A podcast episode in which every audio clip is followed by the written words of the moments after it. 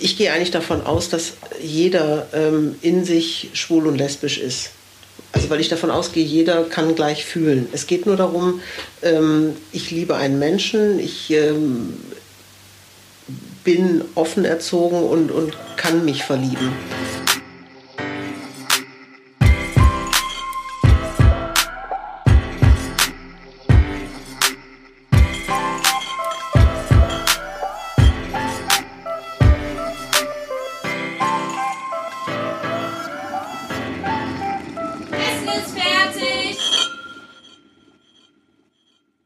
Herzlich willkommen zur allerersten Folge meines Podcasts Aufgetischt. Ich bin Jule und in diesem Podcast werde ich das tun, was Frau am besten kann, nämlich kochen. Weil mir das aber nicht ganz gereicht hat, dachte ich mir, lade ich mir doch auch noch ein paar interessante Leute zum Essen ein. Mit denen möchte ich hier über Feminismus sprechen ist für mich ein sehr, sehr wichtiges Thema, aber ich glaube, Feminismus hat mittlerweile einen relativ schlechten Ruf und ich verstehe nicht wieso. Deswegen werden wir das hier definitiv ändern. Ich möchte hier ganz normal wie beim Essen mit Freunden sehr unperfekte, aber auch ehrliche Gespräche über Gleichberechtigung führen, denn ich glaube, jeder hat eine Geschichte zu Gleichberechtigung zu erzählen und es geht vor allem jeden was an. Ich möchte euch hier inspirieren und vor allem euch Facetten zeigen, die ihr vielleicht vorher noch nicht kanntet, über die ihr vielleicht noch nicht nachgedacht habt, über die ich selber vielleicht auch noch nicht nachgedacht habt. Es sollen hier ganz verschiedene, verschiedene Menschen mit mir am Tisch sitzen und ähm, alle eben ihre Geschichte zu Gleichberechtigung mit euch teilen. Gleich zu Beginn habe ich meinen eigenen Rat befolgt und habe Familie und Freunde mit an den Tisch gesetzt. Heute spreche ich mit Anja und Barbara. Die beiden sind seit 2007 zusammen und seit sechs Jahren verheiratet. Ihr werdet an der einen oder anderen Stelle hören, wir kennen uns schon sehr gut, denn ähm, Anja ist meine Patentante. Das ist zwar nicht ganz rechtmäßig, vor allem nicht kirchlich, aber ich würde auf jeden Fall sagen, die Patentante meines Herzens. Gemeinsam sprechen wir darüber, wie Frauenrechte nicht ohne Frauenliebe auskommen. Wir sprechen über Outings und was wir brauchen, um sie einfacher zu machen. Wir sprechen darüber, wie Beziehungen ohne vorgegebene Geschlechterrollen funktionieren und wie schön es für uns alle wäre, diese so zu leben und haben da auch gleich mal eine ganz außergewöhnliche Lösung parat.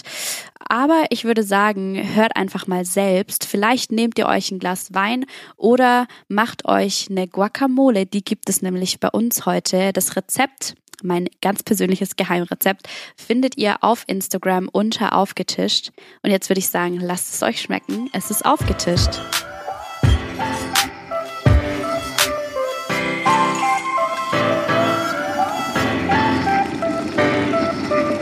Welchen Geschmack hast du oder habt ihr erst vor kurzem kennengelernt? Lasst euch gerne Zeit und esst gerne nebenher, deswegen sind wir hier. Genau. Wow, oh, ich weiß, bei dir weiß ich's. Sag. Sobradada. Oh, so, nein, das heißt Tobrada. Sobrada. Und was ist das? das Sobrada ist eine mallorquinische Wurst. Die ist total mm. lecker. Die ist relativ scharf. Und am besten ist, wenn man sie zimmerwarm aufs Brot macht. Mm. Sie hält eigentlich ganz lange, ein paar Monate hat man so mir eine gesagt. Streichwurst oder wie? Ja, und die schmeckt so, wie ich früher in den 60ern Teewurst als Kind mhm. gegessen habe. Total gut. Viel schärfer, ja. Ja, viel schärfer. Habe ich noch nie gegessen. So Barada. So. Mhm. Aber du Sache. kanntest es schon? Ich kannte es nicht, aber mir fiel auf, weil mh, Barbara hat sich direkt drin verliebt. Sie hätte es nie gekauft, mhm. weil wir standen an der Metzgertheke in, auf Mallorca. Mhm. Und ich stehe eher auf so Zeug, was im Darm dargeboten wird, was ein bisschen grob aussieht. und habe gesagt, mal bitte eine Scheibe. und als ich dann die erste Scheibe gekauft habe, hast du dann sofort nachgeordert. Mhm. Mhm. Sofort. Mhm. das heißt, dir? ich habe hm, auf Mallorca. Wurst gegessen und normalerweise esse ich fast e, keine wenig Wurst. Wurst genau. Ne? Ja. Ja. Mhm. ja. Und bei, bei dir? dir? Schwierig, es ist mhm. echt schwierig. Ich finde es auch schwierig. Da gibt es mit Sicherheit irgendwas, weil ich würde auch immer, wenn ich Sachen nicht kenne, mich ekelt es nicht, das zu probieren. Mhm. Oh, ich weiß sogar gerade, was ich heute äh, für neu kennengelernt habe. Ich hatte vorher noch nie Mayonnaise mit Trüffelgeschmack. So. Noch nie. Also bitte. Also Highlight. Hallo. Und es hat sich gelohnt, oder? Ja, unbedingt. Also. Jederzeit wieder. Sehr gut. Mhm. Welche Zutat solltet ihr öfter verwenden? Oh, ich finde ja Kreuzkümmel. Ich habe Kreuzkümmel letztens wieder Hier entdeckt. in der Guacamole ist Kreuzkümmel. Ah. drin. Ich koche ganz viel mit Kreuzkümmel. Oh, ich liebe Kreuzkümmel. Ich habe das eigentlich in Ägypten kennengelernt. Da war ich ungefähr so alt wie du. Und danach habe ich die ganze Zeit immer jeden Auflauf nur mit, Mit Kreuzkümmel Kreuzkümmel. gemacht. Nur, nur. Und dann habe ich eine Weile ja eben vergessen. Und jetzt habe ich es auch wieder entdeckt. Oh, ich Ah, ja. liebe Kreuzkümmel. Mm. Und ich denke jedes ich auch Mal, sehr, sehr als du eben gerade gefragt hast nach Koriander, also Koriander Mhm. kaufen wir ganz selten frisch, aber immer wenn, wenn ich es im Restaurant oder jetzt äh, in irgendwas drin habe, denke ich mir, wow, also ich kann das wirklich Ja. roh essen, ich kann es geschnippelt essen, ich mag das in so- Suppen gerne und ein ähm, geiles Korianderrezept, das haben wir selber auch noch nie gemacht, aber das ha- habe ich in Thailand das erste Mal gegessen Mhm. und zwar du nimmst eine Salatgurke, äh, schälst in der Mitte die Kerne raus mit einem Löffel, also machst ein Boot da, davon Mhm. und ähm, nimmst dann Hühnchenfleisch und zerschredderst das, als ob du Hackfleisch machst. Ähm, du kannst es ja durch so einen Kutter lassen. Und wenn du das würzt und unter anderem ganz kleinen Koriander da reinmachst, und dann tust du diese Korianderpaste in die Gurke rein und dann wird das Geil. Ganze sogar gekocht und das innen drin wird Ah, wie lecker. Mettbällchen, aber dann Aber mit, mit Gurke. Koriander und Gurke. Kannst du dann in Scheibchen schneiden oder Geil. sowas. Mhm. Das ist übrigens lecker. Hier, Ja. Die ganzen Oliven, sehr lecker. Die Oliven. kein, ich hatte noch gar keine Oliven. Sehr- Guacamole ist das Einzige, muss ich ja gleich mal gestehen, was ich selber, selber zubereitet habe. Ja, ja Aber wenigstens etwas. So. Noch eine letzte äh, Frage und zwar, äh, mit wem würdet ihr gerne mal am Tisch sitzen? Weil ich kann ja jetzt hier Leute einladen in meinem Podcast, mit denen ich gerne mal am Tisch sitzen würde. Mit wem würdet ihr gerne mal am Tisch sitzen?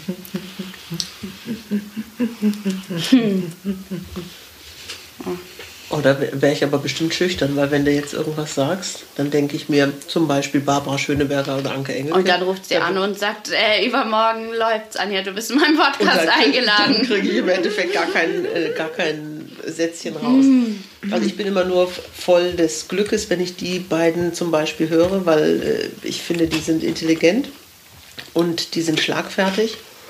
Und dann denke ich mir aber immer, wenn du selber mit so jemandem im Gespräch bist, dann äh, ist es ja immer so dann? ein bisschen Ping-Pong und äh, auf meiner Seite vom Tisch geht der Ball immer ins Aus. Verstehe ich. Sehr gut. Die Angst. Mit wem würde ich gerne am Tisch sitzen? Nee, mir nee. Das finde ich echt nicht einfach.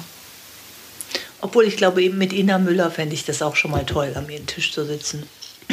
ja. Ina Müller könnte ich mir total gut vorstellen, weil ich glaube, wenn ich gleiche gerade nichts weiß, die weiß immer was. Ja. Immer. Die hat immer was Also, zu sagen. Immer. Ja, immer. Ja, Aber das stimmt.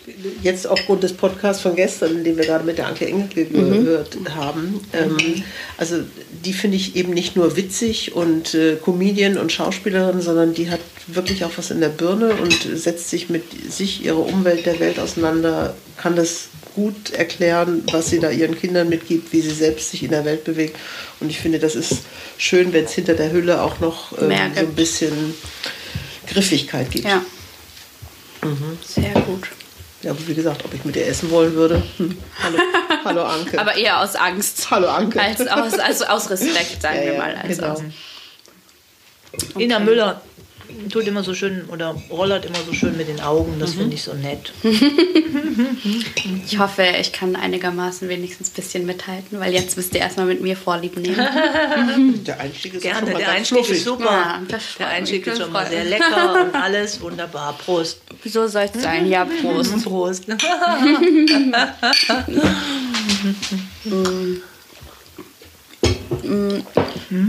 Ich habe ja schon gestern angekündigt, dass ich gerne mit euch auch ein bisschen über Homosexualität äh, sprechen würde.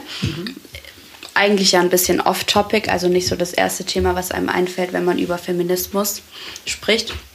Deswegen ähm, mal die Frage an euch, wo seht ihr den Zusammenhang zwischen Feminismus und Homosexualität? Oder erstmal die erste Frage, wollt ihr überhaupt Homosexualität, ist es für euch das richtige Wort oder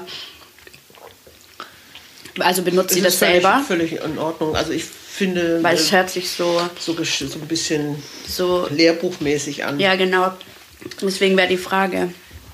Also ich würde eher äh, das Wort lesbisch benutzen, wobei ähm, beides für mich keine ganz äh, so Gebrauchswörter sind. Finde ich, ich nämlich auch nicht. Barbara als meiner Frau sprechen. Ich, mhm. ich spreche manchmal in anderen Zusammenhängen, aber auch von meiner Partnerin, wenn ich es ein bisschen softer sagen möchte, was letztendlich eine Rückfrage erlaubt. Ich beziehe einen Standpunkt, ohne es ähm, gleich als Aussage zu treffen. Das, ja. Und ja.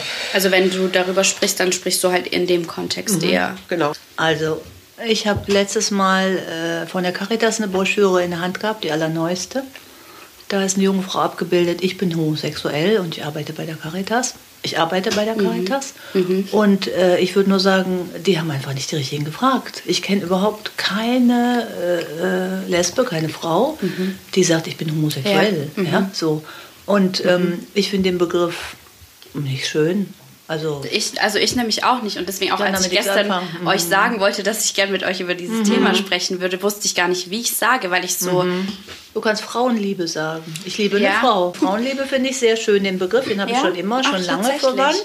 Aber jetzt nochmal zurück zu deiner Frage, weil du, wir sind jetzt gerade ein bisschen abgeschweift, mhm, äh, was das Lesbischsein mit dem Feminismus genau, zu tun ja. hat.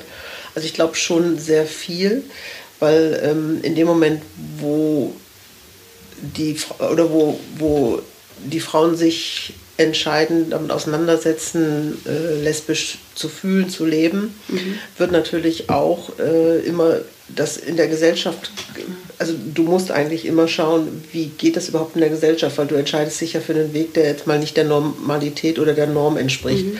Und in dem Moment, glaube ich, nimmst du wahr, dieses Anderssein, also Anderssein von der eigenen Person und mhm. Anderssein der Gesellschaft. Das heißt, wie geht die Gesellschaft mit Männern, mit Frauen, wie gehen die gegenseitig mhm. miteinander um? Mhm. Und aus dem heraus ist fast zwangsläufig, dass du auch äh, nach den Rechten, ähm, dass du da schaust. Äh, also aufmerksam einfach drauf. Genau. Mhm. Und natürlich ist der Boden immer da, ähm, gerade in den Frauenbezügen, wo wir in dem Verein unterwegs sind, ähm, es gibt immer eine Plattform, darüber zu reden. Also äh, auf Demos zu gehen, äh, nach Rechten ähm, zu, zu schauen, was möglich ist, was nicht. Also ich glaube, da sind per se sind die Augen einfach schon offener. Ja. Ich kann das mal erzählen von meinem, also von dem, mhm, wie ich es in deinem Alter erlebt habe. Ja, ja das wäre jetzt meine nächste Frage, da dass wir mal ganz zum genau. Anfang zurückkommen, wie das eben bei euch war. Mhm. Also bei mir ist es so gewesen, dass ich mit Anfang 20 die ersten großen feministischen Werke gelesen habe. Simone de Beauvoir, Alice Schwarzer, das übliche Programm, rauf und runter. Und dazu, ich muss kurz einklinken, Barbara zu dem Zeitpunkt noch nicht ähm, lesbisch gelebt hat. Hallo, kann so. ich das mal selber erzählen? Jetzt habe ich schon also, verraten. Jetzt ist die, nein, die nein, Pointe nein. ist schon äh, vorweggenommen. Nein, nein, das stimmt okay. auch gar nicht so, was Anja okay. gesagt hat. Mhm. Ich habe, äh, nee, ist nicht richtig. Ich habe sicher Männerbeziehungen. Die Interviews werden einzeln geführt. Schon mal genau, sehr gut. sehr gut. Äh, okay, ich habe mich viel mit dieser feministischen äh, mhm. Literatur auseinandergesetzt. Ich habe äh, viel feministische Arbeit gemacht, Frauenarbeit in der Fachschaft, an der Uni, überall, wo ich war. Ja, so mhm. in Seminaren und habe ähm, dann immer gedacht, okay, was ist denn hier eigentlich los? Also so, ne, habe mir so ein ganzes beobachtet, was da so los war. Ich habe Männerbeziehungen geführt, mhm. längerfristige. Mhm. Und dazwischen sind dann die ersten Frauen schon aufgetaucht. Also in deinem Alter auch schon. Ah, ja. Und dann habe ich irgendwann immer weiter feministische Arbeit gemacht und auch gelesen. Und hatte immer so ein Gefühl, was ist da eigentlich los? Und dann habe ich die Professorinnen beobachtet und Dozentinnen. In dieser, und, ja, ja, in dieser feministischen, äh, ja, ja, genau. Mhm. In organisierter, nicht organisierter. Und dann habe ich immer mehr Lesben entdeckt. In diesem feministisch ja, organisierten Umfeld. Und Ach heute so, kann ich sagen, aber da war ich schon jünger, noch zwischen 30 und 40, dass ich da schon wusste, Feminismus ohne Lesben geht nicht, weil die Frauen, die sich ganz stark für Frauenrechte einsetzen, sind überproportional viele Lesben. Natürlich, warum nicht? Aber glaubst du eben, weil sie, wie Anja schon gesagt hat, einfach einen mhm. größeren Fokus auf, Natürlich, was, auf genau, gesellschaftliche was Anja gesagt Probleme... Hat, ist die Grundthese weil sie, weil sie sensibel dafür sind, weil ja, sie das ungerecht weil sie finden, weil sie sich dafür einsetzen.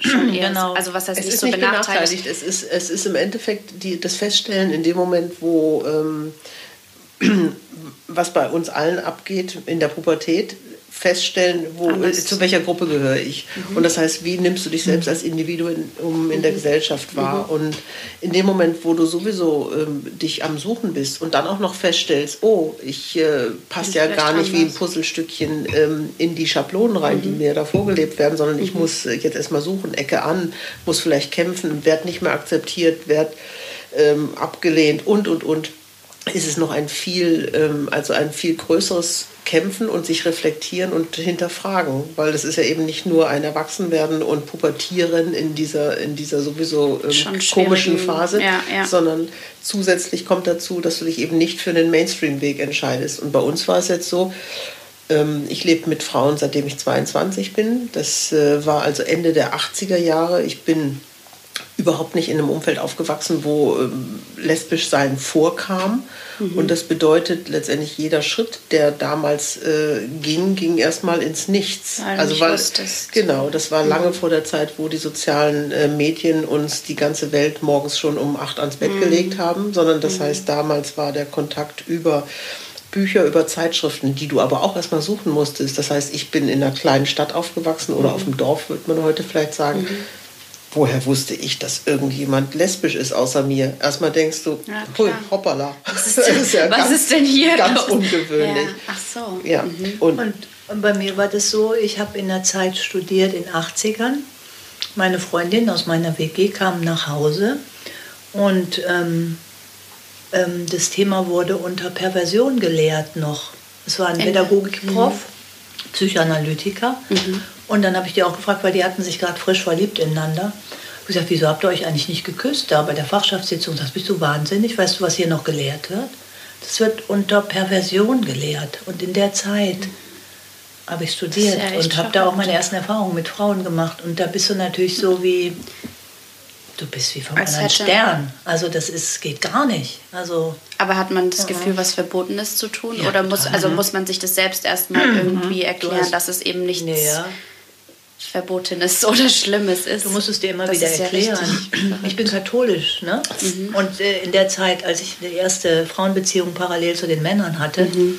das war eine, ein Jahr lang, war das eine Beziehung, da habe ich immer gedacht, was mache ich hier?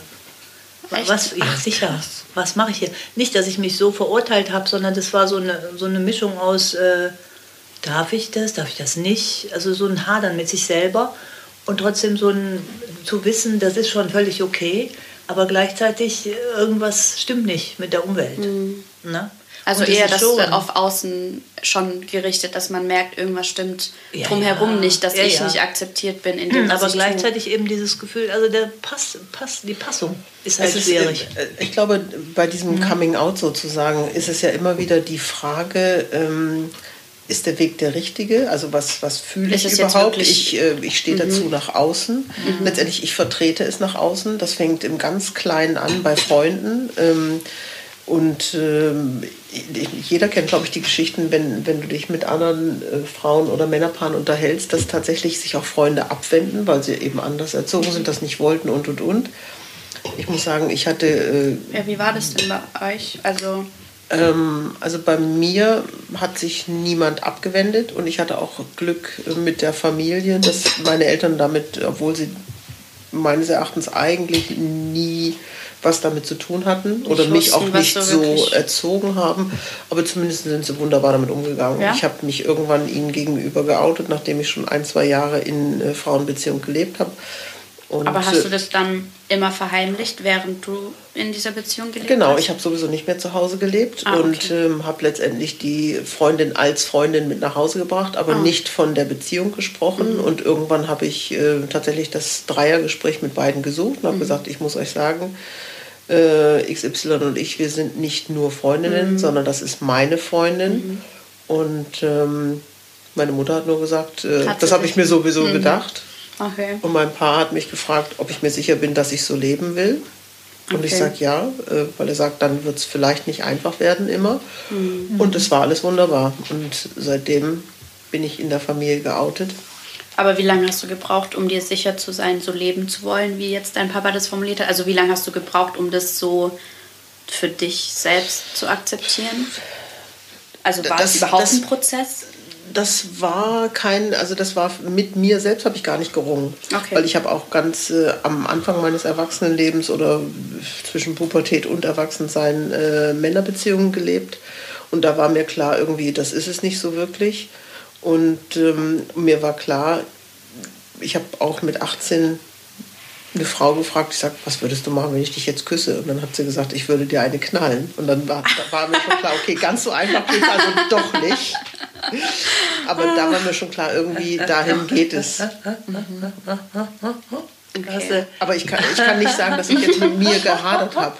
Und ähm, also auch aus heutiger Sicht, äh, das ist jetzt für mich gar keine Sache, wo ich sage, ich würde jetzt, es wäre einfacher gewesen, ich würde anders leben oder sowas. Also ich sehe es für mich als Geschenk ein, weil das für mich eine Brille ist, durch die ich auf die Welt gucke, die mich auch noch mal Dinge anders sehen lässt. Mhm. Und ähm, andersrum weiß ich, ich bin ein bisschen anders als alle anderen.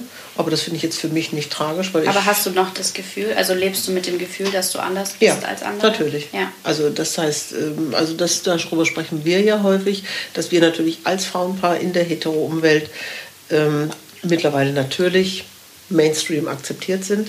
Aber trotzdem ist es so, ich sage dann immer zu Barbara, nimm mal meine Hand, wir müssen wieder missionieren. Weil auf der Straße ist es so, du, du bei jedem Zehnten, der an dir vorbeigeht, fällt es eben doch noch auf, dass die gucken hin. Mhm. Dass, ja. dass du merkst, es ist eben nicht so normal dass wie äh, Peter und Petra, die da rumlaufen. Mhm. Du hast eben nach dem Prozess gefragt. Ich habe jetzt mal überlegt, bei mir. Ja. Ich glaube, bei mir waren das circa acht Jahre. Also ungefähr von 24 bis 32. Dann war es klar. Ja? Ja? Also ganz anders als bei Anja dann ja eigentlich. Nö, ich weiß nicht, ich habe immer Männerbeziehungen, also Beziehungen zu Männern gelebt. Mhm. Und gleichzeitig war irgendeine Frau wichtig. Mhm. Oder irgendeine Aber dann als Freundin oder, Ja, nebenbei. Oder, mhm. okay. Mhm. Und wobei eine Beziehung, wie gesagt, ein Jahr lang lief, nebenbei, neben Männerbeziehungen. Mhm. Und ansonsten so kleine Schwärmereien oder. Aber mit 32 habe ich dann mich verliebt und da hatte ich dann noch eine Freundin, ja. Aha. Also da war das dann klar, ah ja, stimmt, jetzt ist so. Jetzt, äh, Aber relativ spät. Ja. Vergleichsweise, ne? Also vergleichsweise zu anderen Frauen war es dann wiederum noch früh. Es gibt ja. Frauen, die sich viel später in Frauen Echt? verlieben. Nach ja, natürlich. Ja, das habt ihr ja vorher. Nach ihrer natürlich. Familienphase. Mhm. Also die, die haben, haben die Kinder- und Familienphase hinter sich. Die Kinder sind flügge und dann ähm, leben eine Ehe. Gehen, gehen sie in ihr zweites Leben. Aber was glaubt genau. ihr, warum das so ist? Weil die gesellschaftliche Norm ihnen den Weg vorher nicht gezeigt hat? Oder möglich, ja. Ja. ja. Also weil Sicher. Also weil, also in der Generation jetzt sage ich mal von den Freundinnen, die sind noch ein bisschen älter als, also die mhm. eine ist ein bisschen älter noch, sicherlich, weil die nichts anderes kennengelernt hat. Wenn sie jetzt so alt wäre wie du heute, dann würde sie vielleicht das ja. anders machen. Ja. ja. Und, Und vielleicht bei vielen Frauen, denke ich, ist es schon auch so eine Sache von wegen, ich möchte Kinder bekommen. Mhm. Also da ist der Wunsch ja auch Schon ganz stark, ich möchte mit einem Mann Kinder bekommen. Ich kann mhm. ja auch mit einer Frau Kinder bekommen, aber ich möchte das mit einem Mann. Und das ist erstmal der Weg, der mir vorgelebt worden ist. Und dann merken sie erst so zwischen 30 und 40, was es da noch so gibt. Ne? Oder ab 40. Weil dann so die Familienhochphase vorbei ist und dann wieder ein Loch ja, entsteht, nee, vermeintlich, oder? Ja, nee, nee, sondern es dauert ja auch, bis du im Leben alles Mögliche kennenlernst. Mhm. Vielleicht haben ja, sie sich dann ja, in eine okay. Frau verliebt. Mhm. Und manche, das kenne ich auch, zum Beispiel aus meiner Psychodramagruppe, äh, die haben sich noch vor der Hochzeit mit ihrem Mann, plötzlich haben sie gemerkt, sie haben sich in eine Frau verliebt, heiraten dann den Mann, kriegen Kinder, mhm. finden das auch alles völlig okay. Mhm. Und dann geht es plötzlich nicht mehr. Mhm. Und dann merken sie, nee, es ist doch die Frau. Und dann mhm. Ist dann der Weg ein anderer Weg. Aber da gibt es 100 Millionen, 1000 Lebenswege. In dem Verein, also ähm, in dem wir sind, mhm. das ist mhm. dieser bundesweite Verein, wurde gegründet vor etwas über 40 Jahren, nennt sich äh, Safia, Lesben gestalten ihr Alter. Der ist entstanden aus der Idee von Frauen rund um die 40, etwas über 40, weil denen klar war, und man muss sich denken, jetzt haben wir 2019, also es war knapp 1980. Ähm, die kamen aus einer Zeit, sprich damals waren sie 40, 1940 geboren, also gerade so in den letzten oder in, im Krieg geborenen, mhm. dass die keine äh, Vision hatten, wie als lesbische Frau mhm. alt werden mhm. geht. Aber daraus mhm. ist äh, so ein Verbund geworden äh, mit zeitweise über 400 Frauen, die sich äh, tatsächlich um dieses Thema kümmern, sich bundesweit immer wieder vernetzen. Und für uns war das Schöne, als wir vor etwas über zehn Jahren den Verein kennengelernt haben, dass wir auf einmal auf Frauen getroffen sind, die 60, 70, mhm. zum Teil 80 waren und die uns natürlich, so wie du uns jetzt fragst, aus ihrer Biografie mhm. erzählt haben, äh, was haben die erlebt. Und zwar, was haben die erlebt zu einer Zeit, wo es wirklich, also wie gesagt, bei mir war es äh, diese, dieser Coming-out-Prozess Ende der 80er Jahre, äh, Anfang der 90er. Das heißt, da fing es ganz sachte an, dass selbst im, ähm, in der Lindenstraße irgendein Schwuler auftauchte. Ah. Es war, ähm, es waren Lesben in der Krimi-Landschaft auf einmal. Also wenn man ähm, die Augen offen gehalten genau. hat, dann gab es da, das. Ich damals übrigens auch gedacht. das hast du, du hast die Augen. Wenn ja. du so lebst, ja, dann genau, hast du die Augen ja. offen, dann kennst du die Krimis und dann liest du die ganzen mhm. Krimis von mhm. vorne bis hinten, weil so viele gab es da nicht. Mhm. Du kannst dir nicht vorstellen, dass du dann ins, in die Stadtbibliothek gehst und sagst, ich möchte mal einen lesbischen Krimi haben. Nee, nee, nee, nee. Du weißt dann auch, wie das, welcher Verlag, welche Hauptfigur und das lesen dann alle. Weil mehr gab es nicht. Aber warum? Um also warum liest man so? Weil es deine Welt ist. Das ist ganz wichtig. Ähm, letztendlich, also für mich war es ganz wichtig festzustellen, so wie ich fühle, möchte ich ja nicht alleine sein, sondern ja, letztendlich genau. suchst du nach einer Peer Group oder du suchst nach einem Role Model, äh, nach Zugehörigkeit und äh, in dem Moment, wo du Fiktionen oder ähm, tatsächliche Geschichten liest von, von Frauen, die ähm, so fühlen und so leben wie ich, ist es dockt das natürlich sofort an. Auf, und ja, stärkt mir vor ja. allem auch den Rücken. Also ja. ich irgendwo auf dem Land Juche ähm, kenne keine weitere lebende mhm. Lesbe zum Beispiel. So Dann sind natürlich solche, ähm, also solche Dinge dazu da, dich am Leben zu erhalten. Würdet ihr sagen, dass es grundsätzlich, also weil es gab ja diese große mhm. Debatte darüber, ob in Schulbüchern äh, Schwule und Lesben vorkommen sollen. Das war ja in Baden-Württemberg so ein großes, großes mhm. Thema. Und würdet mhm. ihr sagen, also weil wenn wir jetzt so darüber sprechen, dann denke ich mir, das ist ja genau das, was passieren muss. Mhm. Ja. Also das ist ja, ja. genau das, was Natürlich. im normalen Alltag, sobald es in den normalen Alltag einfließt, dass es als eine bewusste Alternative für die Person in dem Moment gesehen wird und dass es mhm. nicht gesucht werden muss, sondern dass es eben im Schulbuch steht. Mhm. Also glaubt ihr, das ist, macht einen großen Unterschied? Ja, unbedingt. Also meine ähm, meine innere Vision von, wie sollte es eigentlich sein, aber ich befürchte, ich werde es selber nicht mehr erleben. Ich gehe eigentlich davon aus, dass jeder ähm, in sich schwul und lesbisch ist. Also weil ich davon ausgehe, jeder kann gleich fühlen. Es geht nur darum, ähm, ich liebe einen Menschen, ich ähm, bin offen erzogen und, und kann mich verlieben. Und ich glaube tatsächlich, wenn die Gesellschaft so offen würde, dass wir nicht mehr fragen müssen, bist du lesbisch oder hetero, wäre es für jeden auch einfach zu sagen, ich kann mich verlieben, wie ich will, weil ich Weiß muss mich nicht mehr in eine Schublade äh, ja. stecken, um, um dass wir da hinkommen und dass jeder überhaupt erstmal nicht diesen Angstbereich betritt, irgendwas zu tun, was außerhalb der Norm ist, muss es dazu führen, dass es natürlich Übererziehung in der Familie, im Kindergarten mhm. und, und, und einfach zu einer Normalität wird. Und die Normalität kann nur erreicht werden, wenn wir ähm, anfangen, auch bei den Bildungsgrundlagen ähm, einfach diese Normalität herzustellen. Mhm. Weil alle, natürlich auch nicht alle Familien dieses Bild weitergeben und genau. wenn es in der Schule passiert, genau. dann also das ist ja eine Multiplikatorgeschichte. Neutrale, neutrale. Und Aber es fängt ja schon bei den Bilderbüchern an. Das ist ja so, was ich im Job mache, Sensibilisierung dafür. Du hast ja noch nicht mal eine Auswahl an Bilderbüchern zu dem Thema. Mhm. Du hast ja ganz wenige Bilderbücher und dafür sensibilisiere ich in meiner Ausbildung, dass du wenigstens die Vielfalt an Lebensformen, dass die mal auftauchen in einem Bilderbuch, mhm. in einem nur.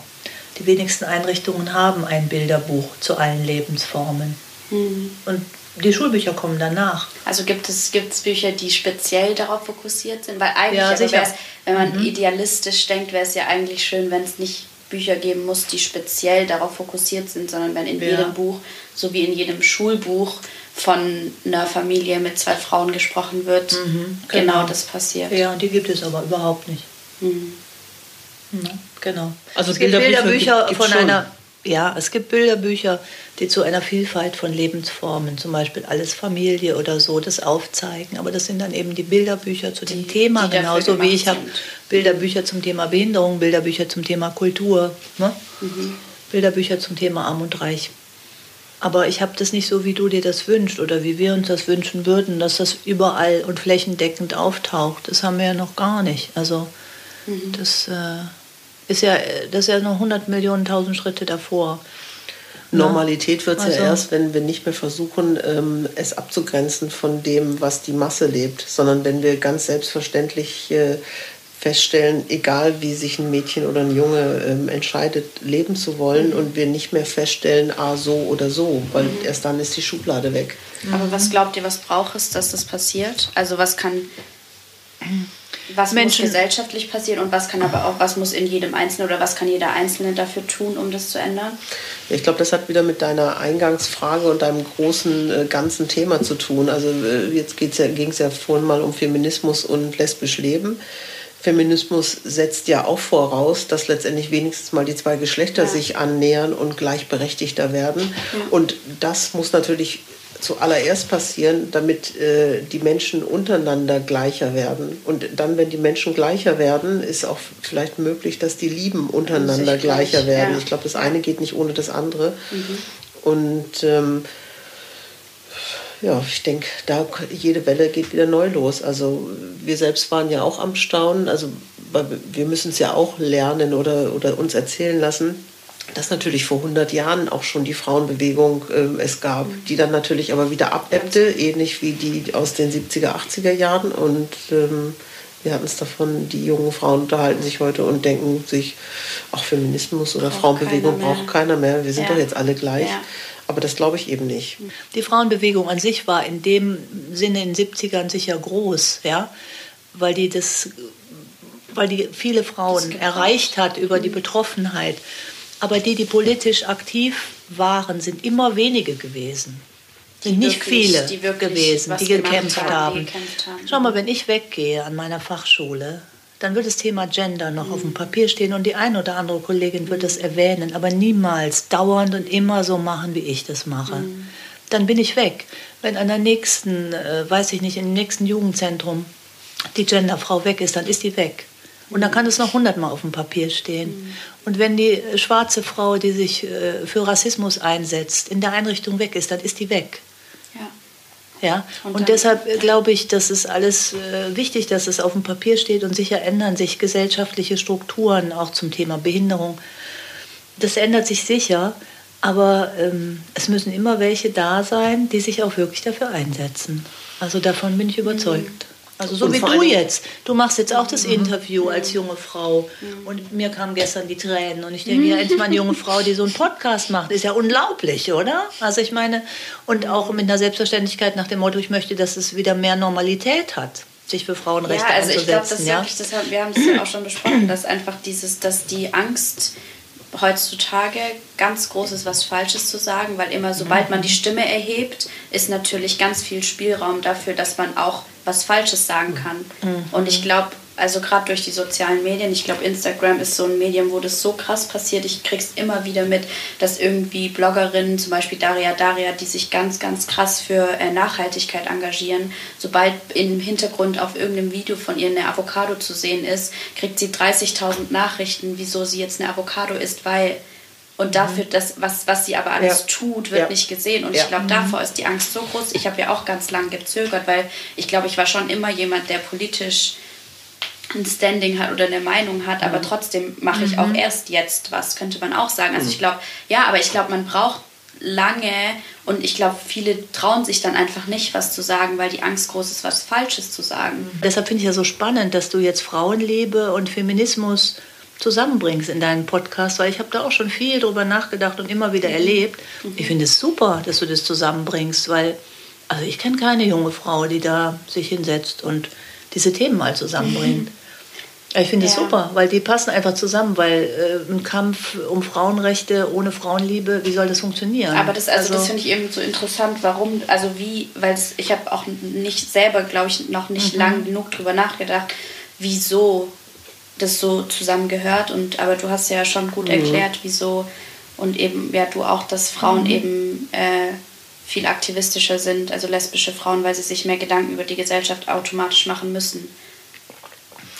Weil die sich auch schon ähm, entschieden haben, Nicht neben der Schublade Mann-Frau zu leben. Mhm. Das bedeutet, sie sind schon einen Schritt raus aus, aus, aus diesem, aus, ähm, aus den Funktionalitäten einer normalen Hetero, äh, eines normalen ja, Hetero und wahrscheinlich miteinander. Geht es aber auch, wahrscheinlich geht es auch über eine Beziehung hinaus, sondern einfach über eine grundsätzliche Geschlechterrolle.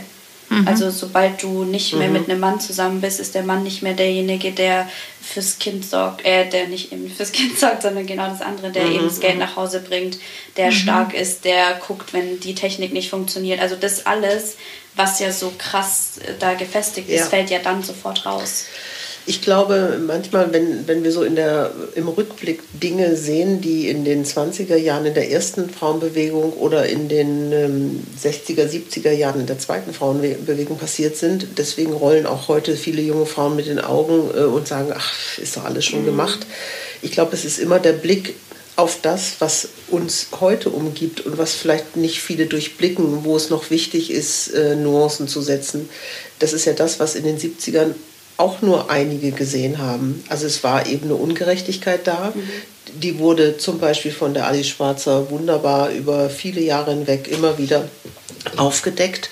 Und heute sagen wir, ja, wie konnte denn das sein, dass der Mann äh, dreimal so viel verdient? Wie konnte denn das sein, dass der Frau verschiedene Berufe gar nicht ermöglicht ja. werden? Oder ja. aber, dass äh, die Frau den Mann fragen muss, wenn sie eine Arbeitsstelle annimmt. Und das war noch zu Zeiten, da war ich schon geboren, da musste der Mann zustimmen.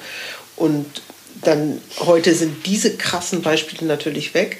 Aber heute geht es, glaube ich, viel subtiler Feinheit. zu. Ja. Also das heißt, es äh, gibt natürlich zum Beispiel die, dieser Aufschrei, der manchmal ein bisschen so künstlich daherkommt, äh, die Sprache. Also Frauen müssen sich immer mitgemeint fühlen, wenn es, äh, wenn es eine männliche Sprachvariante mhm. ist.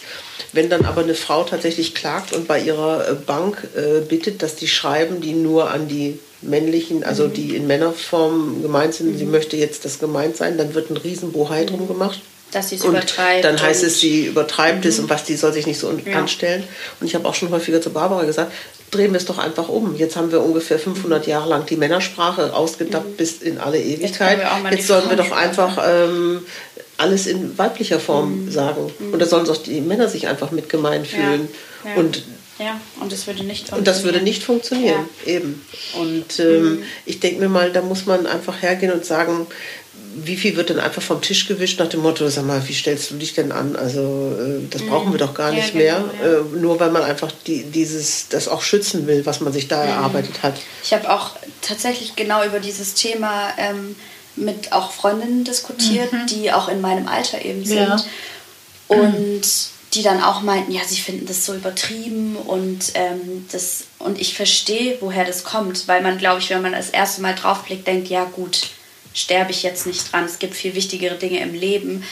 Aber ich habe dann auch, also ich glaube, was mein Blick darauf auch nochmal geändert, ist, äh, geändert hat, als ich mit einem Kollegen drüber gesprochen habe, also grundsätzlich über dieses Thema, der meinte, seitdem er eine Tochter hat, sieht er das ganze Thema nochmal ganz, ganz mhm. anders. Und dann habe ich eben auch zu der Freundin gesagt, stell dir vor, du hast eine Tochter und du willst ja eigentlich, dass sie Arzt, weil wir sagen ja immer Arzt. Du Klar. möchtest, dass sie Ärztin sein kann, du möchtest, dass sie Anwältin sein kann, du möchtest, dass sie alles, alles sein kann, was sie will, aber du sagst immer Arzt. Mhm. Und damit ist sie ja eigentlich genau. erstmal nicht, ja. wir gehen heute zum Arzt. Keiner sagt, ich gehe heute zur Ärztin. Doch, wenn man, ja, so, mhm. also aber wahrscheinlich nur, wenn man eben dafür sensibilisiert ist. Genau. Und eben in der Gesellschaft grundsätzlich, mhm. das heißt auch Ärztehaus und nicht mhm. Ärztinnenhaus. Mhm. Also es ist einfach so, und ich finde, wenn man mit dem Blick, wenn man sich überlegt, dass man mit dem Blick von einem Kind, das gerade erst in die Welt kommt, darauf schaut, dann wird einem nochmal viel bewusster, ja. wie, wie drastisch das eigentlich ist, dass eben diese ganzen Begriffe männlich sind. Ja. Und ähm, Worte kreieren eine Welt. Also ja. das, äh, das haben ja schon viele ähm, gesagt, dass in dem Moment, wie du sagst, äh, möchtest du Arzt werden, mhm. ähm, möchtest du Ärztin werden, eröffnet die mhm. Welt. Ja. ja. Und ist es nicht so, ich diskutiere das auch mit jungen Frauen immer mal wieder, ich meine, du lebst Beziehung, deine Freundinnen leben Beziehung. Und ähm, Feminismus ist vor dem Hintergrund auch entstanden, was passiert in diesen Beziehungen mhm. an Ungerechtigkeiten. Ja, und junge Frauen erzählen mir einiges darüber, was da nicht das in Ordnung ist. Das ist immer noch so. Ja, sicher. Mhm. Und das ist bei euch nicht anders, oder? Mhm. Oder kriegst ja, du das natürlich. mit, dass das alles heile Welt ist? Nee, natürlich nicht.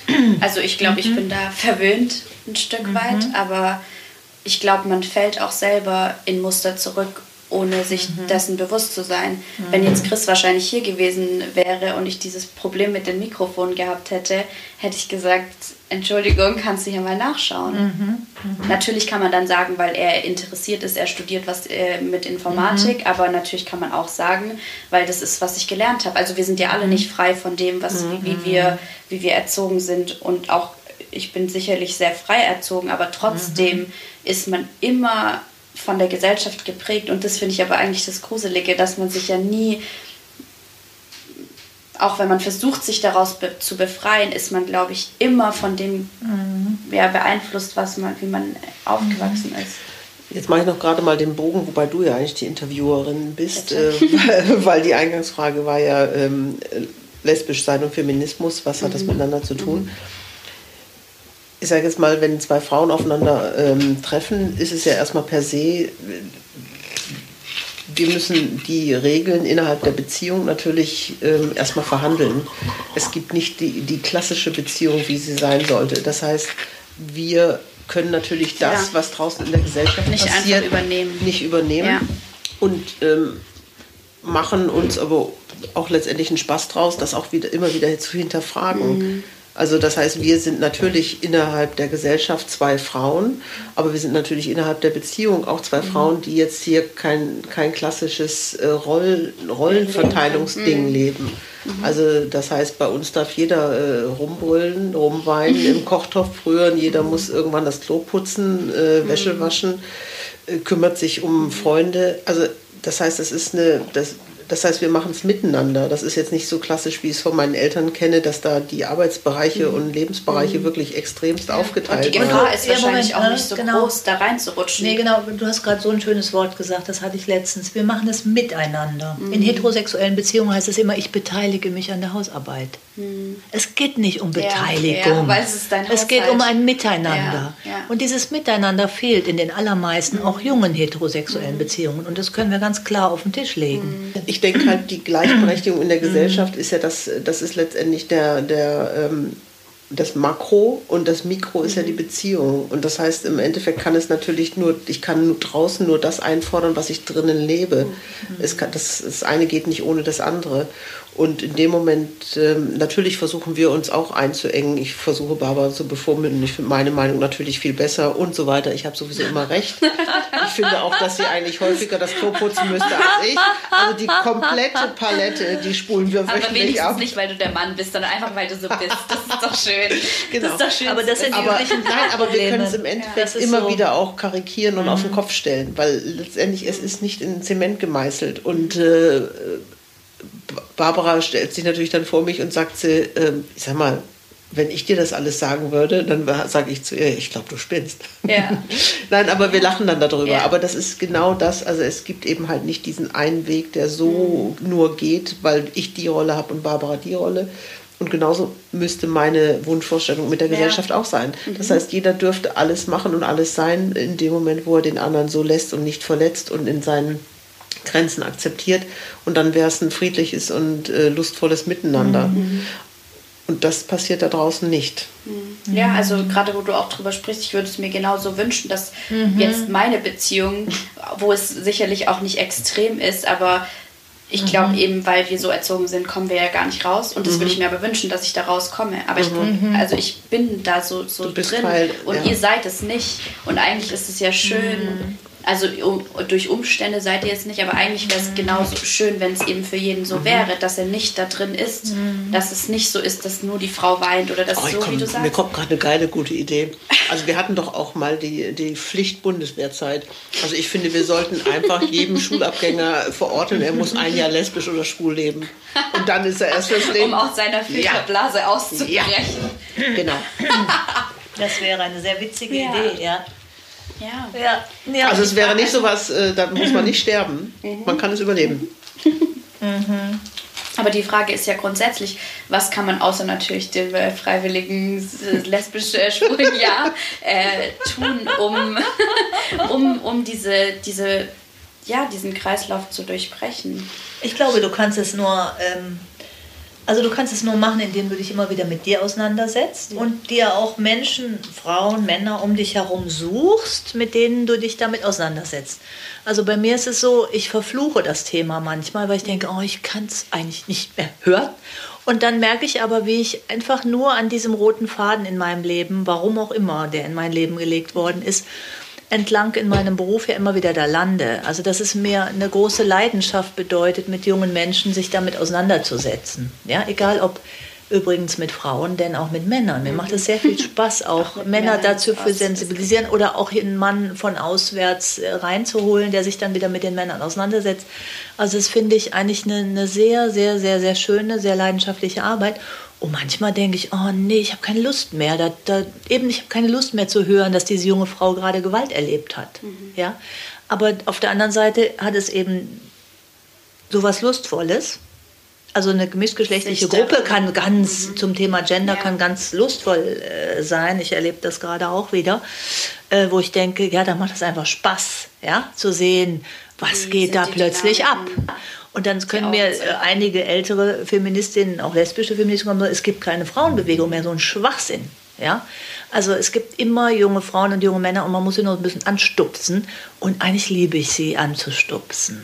Ja, so, Diesen ich liebe Prozess, es. Ja, ja, genau. Aber ähm, manchmal habe ich auch die Nase voll. Aber glaubst du, dass es was passieren muss? Also, dass, dass man lauter wird? Ist es, also das, Wie das mal lauter wird, was meinst du? Also eben das aus Leuten, die schon, weil du sagst, es gibt eine Frauenbewegung. Ich glaube, die Frauenbewegung ist aber ganz anders, als sie damals war. Ja, es ist an sich, wie gesagt, ich glaube, dass in jeder Generation sehr unterschiedliche junge Frauen hm, da sind, die entweder irgendwas erlebt haben und sich dafür sensibilisieren mhm. und sagen, das mache ich nicht mehr mit, mhm. ich wehre mich und auch junge Männer, die leiden unter einem bestimmten Männerbild und die sagen, ja, ich möchte etwas anders machen. Und auch junge Männer, die ich kenne, die sagen, bei mir war das genau so, wie das da jetzt beschrieben ist. Das ist furchtbar. Mhm. Ich habe keine, ne, ich musste funktionieren. Und die sind Anfang 20. Also das, ich glaube, es gibt immer wieder welche, die, die sich dazu bereit erklären. Ich glaube, dass es bis in die Jungsteinzeit zurück übrigens geht. Ja? Ja, sicher. Oder noch, was habe ich nicht? Jungsteinzeit, was kommt dafür davor? Eiszeit. Nein, wo die ersten Menschen gelebt haben. Sag doch mal. Steinzeit. Da bin ich. Auf jeden Fall glaube ich, dass es immer schon Menschen gab, die äh, äh sich für das ein oder andere Thema engagiert ja. haben. Also deshalb gab es ja, äh, was weiß ich, Schamanen, Schamaninnen, die da äh, sensibilisiert haben für bestimmte Themen. Glaube ich schon. Du, wie du das jetzt machst. Ja, also ich meine, also was machst du denn? Du quatsch mit uns, du redest mit uns, du verschwendest deine Lebenszeit gerade ne, zu dem Thema. Und ja, natürlich, aber also und das ist doch wunderbar. Wir tun das ja also, nur wegen der Avocado-Creme. So, jetzt mhm. ihr müsst doch mal ein bisschen hier essen muss auf jeden Fall. Ich gucke noch mal. Ja, aber es ist sehr lecker übrigens. Vielen Dank. Mhm. Sehr schönes ja. Ambiente. Komm, wir müssen noch mal anstoßen. Ja. Barbara Schöneberger und Anke Engel können das jetzt auch machen und die Ina auch. Los ich habe noch eine Abschlussfrage. Was sind die wichtigsten Zutaten in euren Augen für eine bessere Zukunft? Vielleicht zwei oder auch nur ein, eine Sache, die jeder bei sich persönlich ändern kann, damit sich was ändert. Das kann für lesbische und schwule sein oder für die gesamte für Gesellschaft, Menschen, ja. für Feminismus oder was auch immer. Hm. Ich schenke mal noch Wein nach, so lange könnt ihr überlegen. Mir fällt was ein, aber das ist ganz kurz. Ja, dann. Ich glaube, es braucht viel Liebe. Es braucht ganz viel Liebe mhm. für diese Themen. Mhm. Genau. Magst du auch noch Wein? Ich habe, glaube ich, jetzt ein bisschen mehr eingeschüttet. Okay. Danke. Mhm. Und ich würde mir wünschen, dass es objektiv gerecht zugeht. Dass nicht versucht wird, ähm, Dinge zu negieren, in irgendeinem Licht darzustellen, um irgendwie eine Bewegung voranzubringen oder zu bremsen, sondern dass wirklich ähm, ja, die Menschen objektiv auf Sachthemen gucken können, mhm. ohne irgendeine eigene ja, Befindlichkeit damit zu haben. Und ich glaube, wenn wir, wenn wir zu dem Punkt kommen, gerecht zu sein und uns alle Facetten anzuschauen, dann sind wir schon fast in einer gleichberechtigten Welt. Das ist ein sehr schönes Schlusswort. Jetzt ist es ein Schlusswort. Aber schau mal, wie unterschiedlich wir sind. Ja. Ich sag ja, Liebe, aber, Anja sagt ja, sowas. Aber das, wenn beides das, ne? zusammenkommt, ne? genau. ist es ja das ist doch so äh, spannend. vielleicht echt. genau das, was, mhm. was, was es braucht. Mhm. Das zum Thema Unterschiedlichkeit in der Frauenbeziehung. Mhm. Sehr schön. Und das war sie auch schon, die allererste Folge aufgetischt. Ich fand unser Gespräch extrem interessant. Ich habe wirklich, obwohl wir uns schon lange kennen, ganz viel Neues über Anja und Barbara gelernt. Und ich finde, wir haben uns dem Thema Frauenrechte und Frauenliebe auf eine sehr interessante und sehr persönliche und ehrliche Art und Weise genähert. Ich hoffe, das Ganze hat euch inspiriert, mehr über das Thema nachzudenken. Und wenn das so ist und euch der Podcast gefallen hat, dann kommt jetzt natürlich das Klischee. Gebt mir ein Like, teilt das Ganze, denn ich hoffe und plane noch ganz viele Folgen dieses Podcasts aufzunehmen und mit ganz vielen interessanten Menschen zu sprechen. Habt ihr Inspiration für mich oder denkt an Leute, mit denen ich unbedingt sprechen sollte, dann schickt mir das gerne. Vielleicht habt ihr aber auch Rezeptideen eure ganz persönlichen Lieblingsgerichte, die ich hier für meine Gäste kochen könnte, dann dürft ihr mir die auch gerne zukommen lassen auf Instagram unter aufgetischt. Und jetzt würde ich sagen, vielen Dank fürs Zuhören. Genießt euren Tag in einer hoffentlich für euch persönlich gleichberechtigten Welt. Und wenn nicht, dann erhebt eure Stimme.